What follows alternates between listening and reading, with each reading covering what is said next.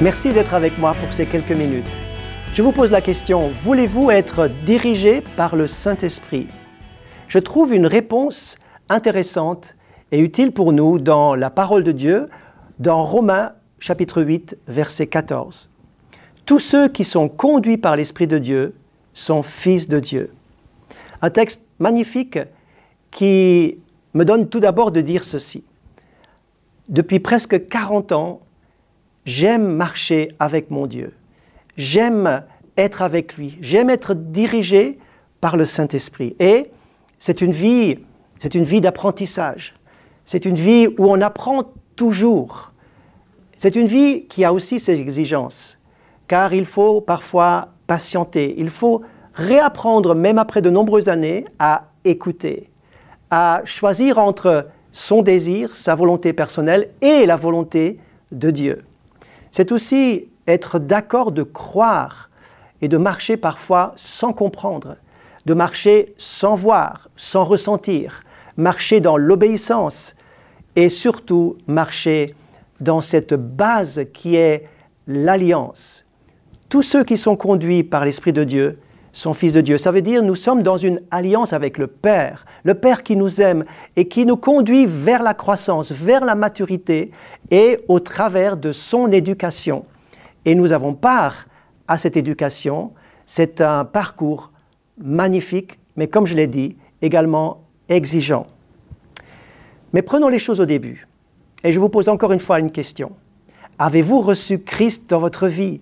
En avez-vous fait votre Sauveur et votre Seigneur personnel Avez-vous reçu, accepté le salut par la foi? Alors vous lui appartenez. Vous êtes à lui, vous êtes dans l'alliance avec lui, vous lui appartenez.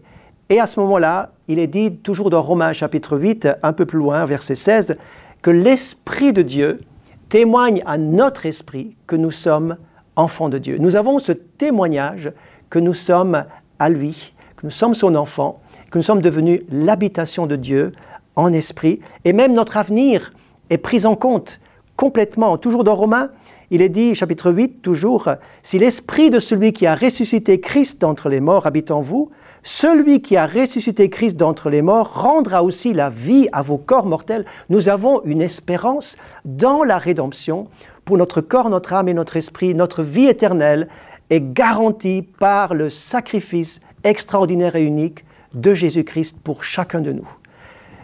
Ceci est vraiment, je dirais, le résumé de l'Évangile en quelques mots. Et vous trouvez tout cela, bien sûr, dans la parole de Dieu et dans les évangiles et dans les, dans les lettres de Paul en particulier. L'Esprit de Dieu met en nous, avant toute chose, un grand désir de le connaître. Nous avons besoin de le connaître et nous aimons le connaître. L'apôtre Paul va dire que c'est vraiment l'excellence L'excellence, c'est connaître Dieu. Pour lui, le but, c'est de le connaître. Il en parle dans, Philippe, dans Philippiens chapitre 3. Quelle valeur donnons-nous à la présence de Dieu? Quelle valeur donnons-nous à l'intimité avec lui? Permettez-moi de faire un constat aujourd'hui. Je constate que dans, dans beaucoup de, de prédications qu'on peut entendre par-ci, par-là, et dans beaucoup d'églises aussi, il y a ce message où sont mis en avant, non cette intimité à rechercher avec le Seigneur pour être proche de lui, pour lui ressembler, pour être marqué par lui et pour euh, être transformé à son image, mais la force et l'impact et l'insistance est donnée sur la puissance, sur euh, l'autorité, sur tout ce qui pourrait finalement élever une personne en lui donnant pouvoir, puissance, etc. Ces choses sont littéralement détachées de leur contexte biblique et on cherche la main de Dieu, on cherche l'action de Dieu, on cherche la puissance de Dieu, on veut les miracles, on veut la puissance. Alors tout cela, bien sûr, fait partie de l'Écriture, mais je voudrais insister sur l'équilibre que donne l'Écriture. Nous devons croire et nous pouvons faire l'expérience de toutes ces choses extraordinaires, mais ne passons pas cette ligne rouge où il y a un danger et au lieu de servir Dieu, on veut se servir de lui. Au lieu de servir, on veut se servir pour une espèce de, d'auto promotion pour devenir quelqu'un et être surtout l'instrument de la puissance. Car il y a comme une espèce de pression sur beaucoup. Les circonstances, les demandes, les besoins, les choses qui ne bougent pas, les choses qui sont difficiles, on veut que ça bouge et on veut que la puissance de Dieu vienne et intervienne dans ce monde complexe dans lequel nous sommes. Et on peut dévier ainsi et finalement, au lieu de laisser simplement le Saint-Esprit nous diriger, on veut utiliser le Saint-Esprit, on veut ordonner à l'Esprit, on veut euh, finalement diriger soi-même l'Esprit et ainsi avoir euh, du pouvoir avec toutes les déviations qui vont avec.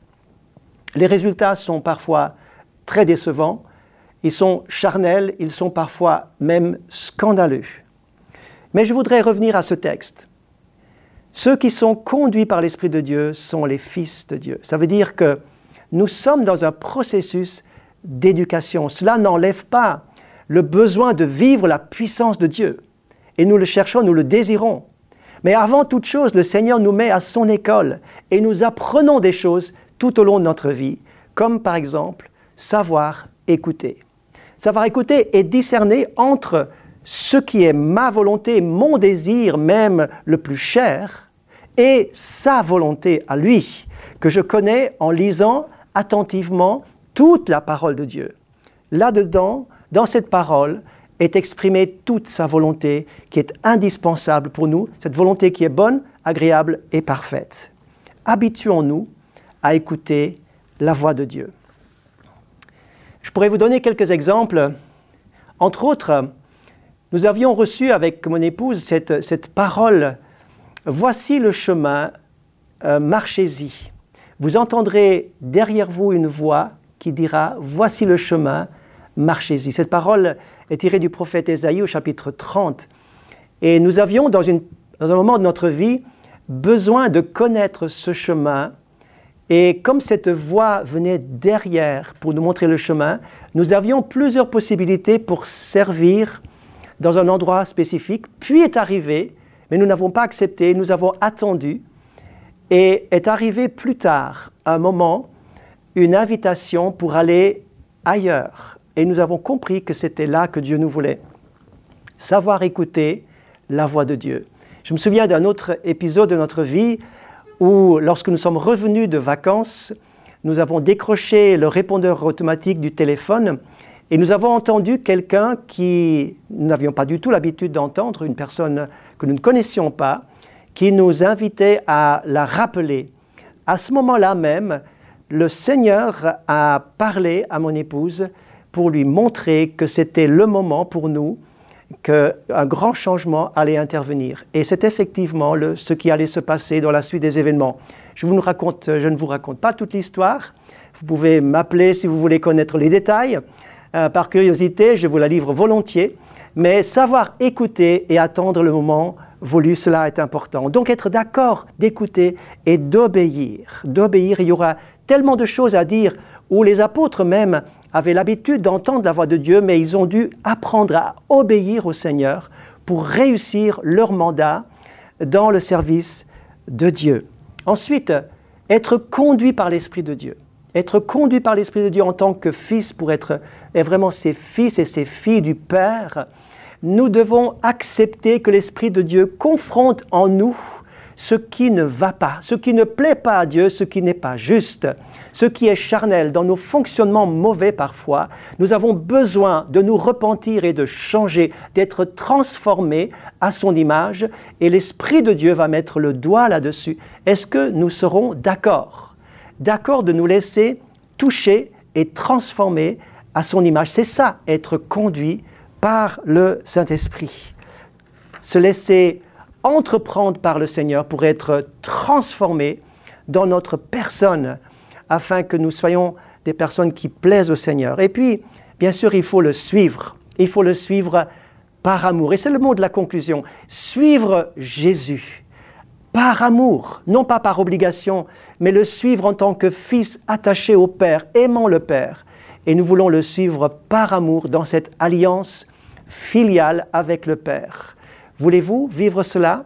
Laissez-vous conduire par le Saint-Esprit. Invitez l'Esprit de Dieu maintenant dans votre vie et donnez-lui carte blanche. Laissez-le libre d'agir et d'intervenir, de vous montrer les choses. Soyez patient, soyez persévérant, soyez obéissant et donnez votre vie totalement au Seigneur. Vous ne serez jamais déçus. Ce sera une aventure extraordinaire, mais aussi exigeante.